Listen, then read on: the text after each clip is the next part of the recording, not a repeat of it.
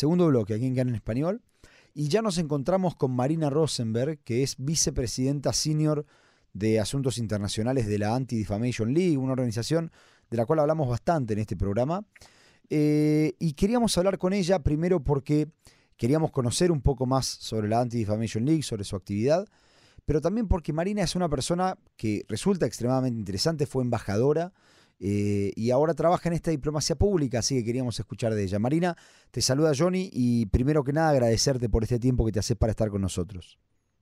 No, gracias a ti, Johnny, por la invitación. Eh, contame un poco de vos, yo entiendo que fuiste embajadora en Chile eh, y, ahora estás en la Anti-Defamation League. Contanos un poco de tus comienzos en la vida diplomática. Bueno, yo tuve el, honor de ser eh, diplomática israelí por casi 17 años. Eh, estuve en varias misiones en el extranjero, incluso eh, en el Golfo, muchos años antes de los acuerdos de Abraham, también en Alemania. Y en mi última misión en el extranjero fui embajadora de Israel en Chile eh, por tres años, eh, desde 2019 hasta 2022, en una época muy especial y desafiante para Chile, porque no solo fue la época de la pandemia, que fue desafiante para todos los países, sino también la época del, del estallido social. Eh, tuve el, honor de, estar ahí cuando el expresidente Piñera eh, fue presidente por segunda vez y, bueno, fue muy triste escuchar las noticias esta eh, la semana pasada de, su accidente. De su accidente, sí. Em, ¿cómo, ¿Cómo fue ser embajadora en Chile? Entiendo que Chile es un país con una comunidad palestina grande, con, una comunidad judía también muy activa. ¿Qué, ¿Qué experiencias te llevaste de allí? Mira, fue desafiante, pero la verdad que fue una experiencia muy linda porque la comunidad judía de Chile es pequeña, pero es muy especial, muy activa y sionista. Eh, tuve muy buenas relaciones eh, eh, con todas las organizaciones comunitarias que realmente son bien sionistas y amantes de Israel. Eh, trabajamos muy lindo juntos y, pudimos hacer muchas cosas eh, también a nivel eh, social, también en ayuda humanitaria a diferentes comunidades no judías marginalizadas a lo largo de Chile y también con un equipo hermoso en la embajada que tuvimos muchos logros a nivel bilateral entre, entre Chile y Israel. Mencionaste eh, con toda la razón que hay una comunidad palestina bien grande. Ellos eh, dicen que son alrededor de medio millón eh, de chilenos de origen palestino o, origen árabe. La gran mayoría son de origen palestino y son cristianos. y lamentablemente tienen un liderazgo que en los últimos años se fue radicalizando más y más eh, cuando yo estuve ahí, el presidente de la comunidad palestina abiertamente en una entrevista a la radio eh, apoyó a Hamas. Esto eh, estamos hablando años antes del, 7, de octubre. Y realmente con una movida política muy fuerte, también en el Congreso, con resoluciones anti-israelíes, también tratando de influir mucho en la, en la política nacional y ahora eh, tienen eh, más influencia que nunca con el gobierno actual. Eh, y contame, vos, vos ahora estás en la Anti-Defamation League, quisiera me cuentes un poquito primero de la organización y después del paso, ¿no? Estuviste en la diplomacia, digamos, más clásica y entiendo que el Anti-Defamation League, corregime si me equivoco, corresponde más a este mundo nuevo de la diplomacia pública, ¿no? Bueno, el Anti-Defamation League es eh, una organización judía americana que existe ya más de 110 eh, años con la misión eh, de luchar contra el antisemitismo y contra el odio en todas sus formas y proteger a las comunidades judías no solo en Estados Unidos, sino alrededor del mundo. Eh, yo los conocí eh, durante mi trabajo diplomático a lo largo de los años. En Chile eh, trabajamos mucho con ellos y con otras organizaciones judías internacionales y, americanas para poder apoyar a la comunidad judía local en Chile. Y, bueno, y tuve eh, la, buena suerte que cuando terminé mi misión en Chile y ya a la vuelta a Israel, eh, me preguntaron si estoy interesada a ser la, eh, la, vicepresidenta senior de Asuntos Internacionales, lo que me pareció una gran oportunidad porque en realidad es casi una, una continuación bastante fluida desde mi trabajo como diplomática a eh, hacer este trabajo, eh, seguir luchando contra el antisemitismo, pero no solamente en un país a la vez, sino a nivel mundial y poder de esa manera eh, tratar de contribuir a la seguridad del pueblo judío fuera de Israel. la organización trabaja mucho en Norteamérica, pero como dije, también tenemos equipos en Europa, en Latinoamérica, tenemos eh, una oficina en Israel, trabajamos también en el Medio Oriente.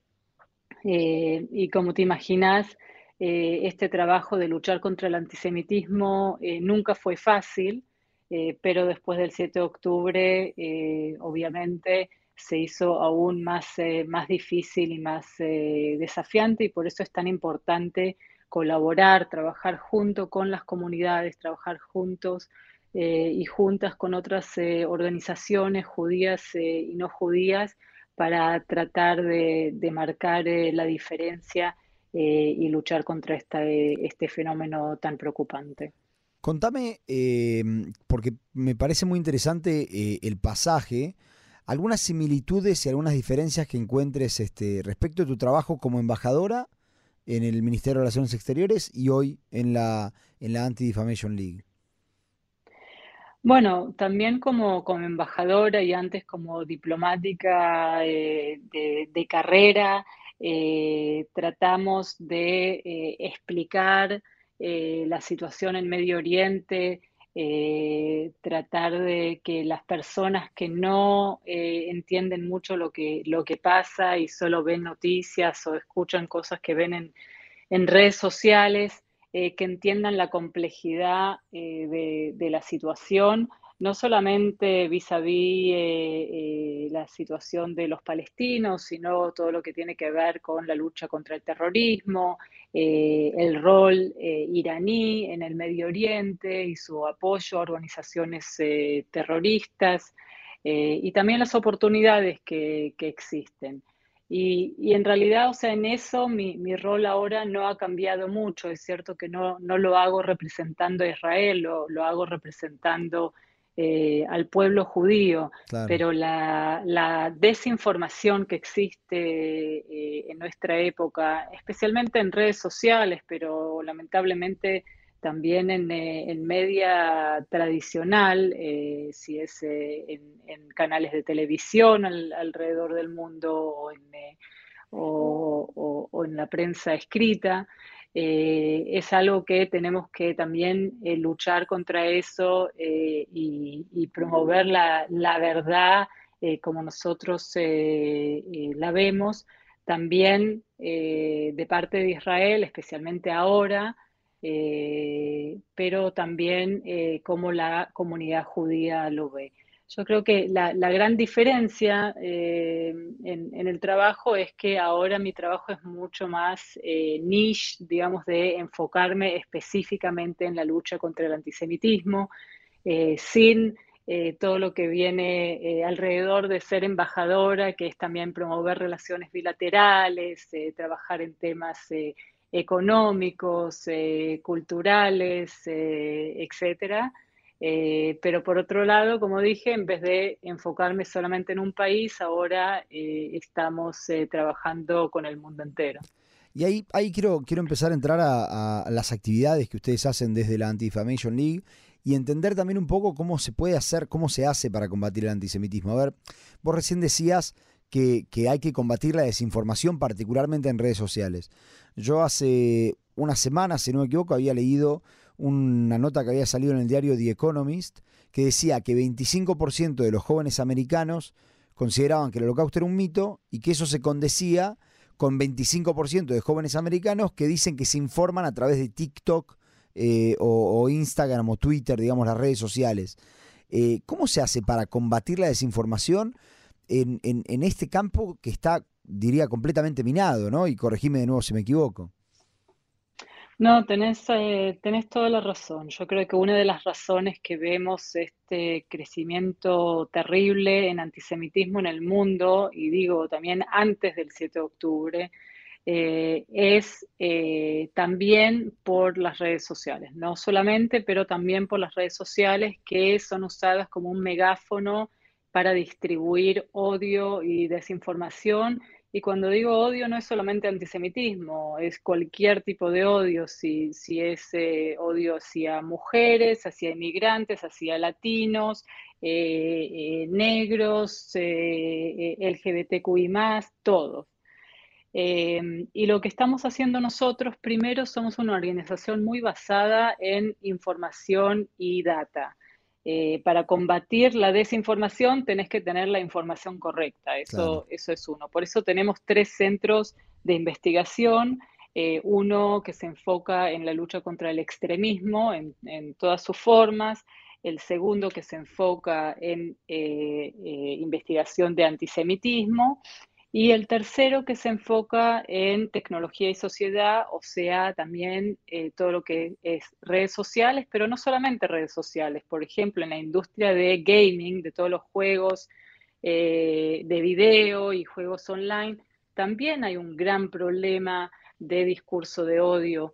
Entonces lo que hacemos primero es sacar mucha información, muchos informes en diferentes eh, temáticas eh, segundo es tratar de dialogar con las diferentes eh, empresas, compañías, plataformas de redes sociales y, de, gaming eh, para educarlas, para enseñarles, para darles herramientas para poder luchar contra este fenómeno de extremismo que vemos online.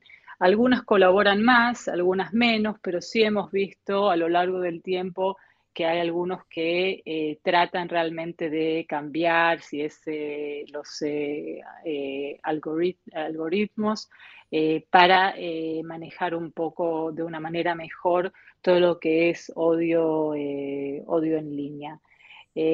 pero, pero redes sociales es una parte nomás. otra parte es educar también a la población general. Entonces tenemos muchos proyectos de educación, incluso en Latinoamérica, eh, por un lado, dar herramientas a jóvenes judíos para poder luchar contra el antisemitismo, por otro lado, educar eh, a jóvenes no judíos en colegios secundarios, en universidades, para que sepan eh, un poco más de qué, qué significa ser judío, de las comunidades judías en sus países, del antisemitismo y cómo ellos pueden ser aliados eh, para eh, luchar contra el antisemitismo y el odio. Y también, obviamente, trabajamos con, eh, con congresos, parlamentos en el mundo para promover legislación anti-odio y antidiscriminación. Trabajamos con gobiernos para que tengan planes nacionales de acción contra el antisemitismo, para que apunten enviados y enviadas especiales en la lucha contra el antisemitismo. Hay mucho que se puede hacer y lo que tratamos de hacer es guiar a esas eh, organizaciones eh, públicas eh, o privadas o ONGs para unirse a, esta lucha contra el odio y la discriminación. Marina, me, diste un ejemplo recién que me dejó medio en shock. Vos, vos, decías, en el gaming, por ejemplo, también tenemos mucho odio. Yo pensaba que el odio, los mensajes estos de desinformación pasaban en eh, cuentas que se dedican exclusivamente a informar, digamos, aunque sea desinformando. También tenemos desinformación en marcos que están este, completamente alejados de lo que sería el objetivo de informar. ¿Cómo funciona en gaming el, eh, realmente me interesa porque no, capaz porque yo no lo conozco, pero. Mira, eh, yo tengo un hijo de 10 años eh, y todo el tiempo le eh, hablo con él, tengo este diálogo de que por favor, si él ve algo sospechoso o si eh, personas ajenas le escriben, le escribe cosas raras, que me avise porque tengo la información y vi los informes que nosotros hacemos de esa industria como muy fácilmente en los chats que, existen en escrito o eh, en, palabras, porque también se hablan uno con el otro, eh, y ahí hay abusos verbales eh, y acosos contra judíos, contra gays, también, o sea, de todo. Así que niños bien jóvenes eh, ya son víctimas de, estos eh, acosos. En uno de los eh, informes que sacamos hace unos meses atrás, descubrimos que el 47% de, los, de los jóvenes de edad 13 a, a 18 reportaron que sufrieron acoso en el último año, acoso online. Eh, y, es realmente, o sea, casi de la mitad de los jóvenes que participaron en esta, en esta encuesta. Eh, y también en Israel, el año pasado hicimos, sacamos un informe en este tema y también vimos que el porcentaje fue bastante similar de jóvenes israelíes que también eh, sufrieron acoso antisemita en, en, en gaming. Entonces vemos, o sea, que si antes pensábamos que, bueno, pero en Israel no hay antisemitismo, hoy en día sí hay antisemitismo, no físico como lo vemos en otros países, pero sí de, eh, acoso eh, y, odio en línea, también en la industria gaming y también en redes sociales. Qué increíble. Eh, un poco, eh, desde el 7 de octubre nosotros venimos viendo y siguiendo también en este programa un crecimiento eh, diría, increíble de antisemitismo y de, manifestaciones antisemitas. Eh, vos estás en algo que no dijimos hasta ahora, vos estás en estos momentos en Washington, en Estados Unidos. Eh, ¿Qué es lo que nosotros estamos viendo lo que pasa en las universidades de Estados Unidos? ¿Qué es lo que pasó? ¿Qué es lo que cambió, digamos, con el 7 de octubre? ¿Eran cuestiones que estaban dormidas pero que estaban ahí y se despertaron eh, después del 7? Eh, es, ¿Es otra lucha interna que en realidad nosotros tanto no entendemos? ¿Qué es lo que está pasando en Estados Unidos? Mira, antes quiero compartir un poco de, data y, números para que los, eh, los que nos están escuchando que entiendan lo, grave de la situación. En Estados Unidos solo, en los tres meses después del 7 de octubre, eh, la Liga Antidifamación informó de 3.291 casos de antisemitismo en Estados Unidos. Ese número es más alto de los datos anuales que eh, la ADL eh, apuntó desde que comenzamos con estos informes eh, anuales en los años 70 y hasta el año 2021. O sea, en tres meses el número es más que todos los eh, eh, actos antisemitas que tuvimos en el 2021, 2020 y así yendo para atrás. 2022 eh, fue un, poquito más, pero ahora cuando saquemos los números de todo 2023 va a ser un, un, número récord de incidentes antisemitas en Estados Unidos. Estamos viendo los mismos números muy parecidos en Europa eh, y en los pocos eh, países latinoamericanos que sacan informes eh, de, esto. Entonces, por ejemplo, en, en, Inglaterra marcaron 3.000 incidentes antisemitas en los tres meses después del 7 de octubre. Y ahí hay una comunidad mucho más pequeña que en Estados Unidos, obviamente, de solamente de 300.000 judíos. En Francia hablan de un incremento de mil por ciento en incidentes antisemitas eh, después del 7 de octubre. ¿A qué definen como incidente, perdón? Buena pregunta. Entonces, el problema es que cada país lo marca eh, y lo define de otra manera. Entonces, para nosotros, en los datos nuestros, incidentes eh, incluye asaltos físicos y verbales, vandalismo, eh, acoso en escrito o verbal y también esta vez, eh, por primera vez, la ADL eh, incluyó en este informe demostraciones anti-israelíes que incluyeron en sí eventos o dichos antisemitas. Entonces, por ejemplo, del 3.291 incidentes, 1.300 ocurrieron en estas demostraciones anti-israelíes eh, que tuvieron eh, o carteles o que eh, la gente que habló ahí dijo cosas antisemitas. pero cada país lo marca de una manera diferente. Y en, Estados Unidos, ¿qué, es lo que está, qué es lo que se despertó o qué es lo que pasó el 7 de octubre? ¿Es algo que existía antes ya? Mira, existía antes el antisemitismo, como te, conté, ya estaba, o sea, en números eh, récords eh, antes del 7 de, octubre, pero lo que pasó eh, el 7 de octubre es esta, por un lado, normalización del, del, antisemitismo y por otro lado, el antisionismo se puso como algo normal, aceptable eh, con miles de personas y estudiantes que salen a la calle eh, a, gritar eh, cosas antisionistas. Y digo antisionistas porque no es crítica legítima a Israel. y existe crítica legítima. Pero para, para mí y para la ADL el antisionismo es antisemitismo. Entonces cuando gritan eh, desde el río hasta el mar vamos a liberar a Palestina, eso es antisionista y es antisemita porque llama a la destrucción del Estado de Israel eh, en completo.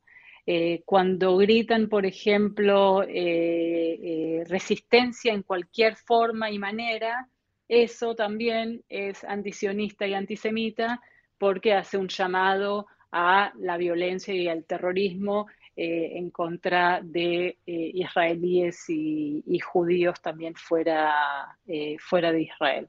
Entonces se normalizó esto. Ahora vemos que hay muchos jóvenes que salen a las calles a gritar estos slogans que no tienen idea de lo que están diciendo.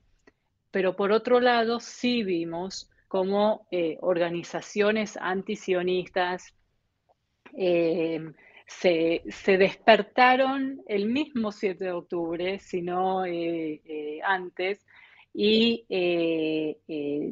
cambiaron su retórica a una retórica mucho más violenta, muy antisionista, que, apoya a la, a la, violencia y de manera directa o indirecta apoya, apoya el terrorismo. Eh, por otro lado, lo que, lo que vemos eh, eh, también en, Europa es que especialmente en países con comunidades musulmanes grandes, también hemos visto un incremento en incidentes antisemitas de parte de, musulmanes radicales eh, y, hasta, hasta yihadistas. Así que es bien preocupante eh, porque no estamos hablando solamente de que hay más incidentes, sino que también son más, más graves y más violentos. Y la normalización de la que vos hablás, eso, eso es un peligro, a mí por lo menos me suena un peligro real, o sea, ¿cómo se combate esa normalización? Mira, no, no hay una respuesta fácil a esto. Es un trabajo eh, que hay que, y lo estamos llevando años y va a seguir años, eh, porque el antisemitismo no es un fenómeno nuevo, lamentablemente. Más o menos desde que existe el pueblo judío como pueblo, existe el antisemitismo y el odio hacia los, eh, los judíos. Así que es algo que como judíos lamentablemente estamos acostumbrados a convivir eh, con, el antisemitismo.